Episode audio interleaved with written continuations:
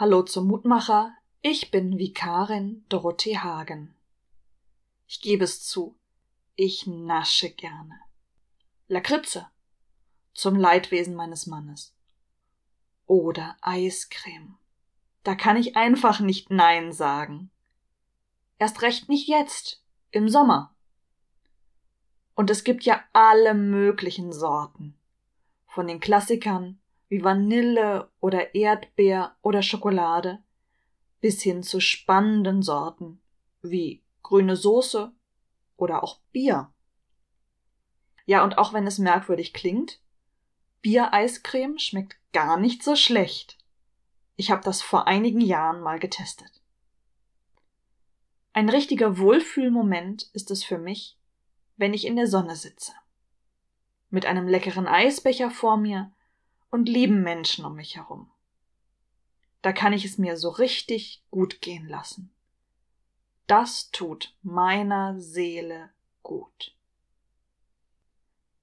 Die heutige Losung sind ganz bekannte Worte aus Psalm 103.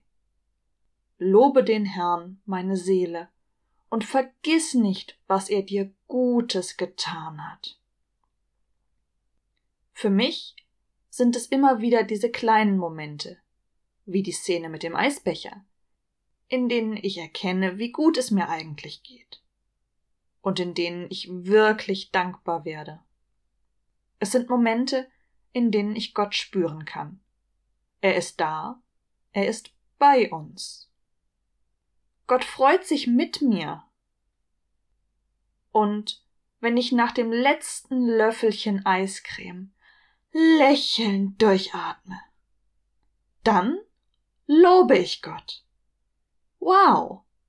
Danke einfach für alles. Lass uns beten. Gott, danke für die vielen kleinen, besonderen Momente, die du uns immer wieder schenkst. Für Begegnungen, Leckereien, kleine Gesten.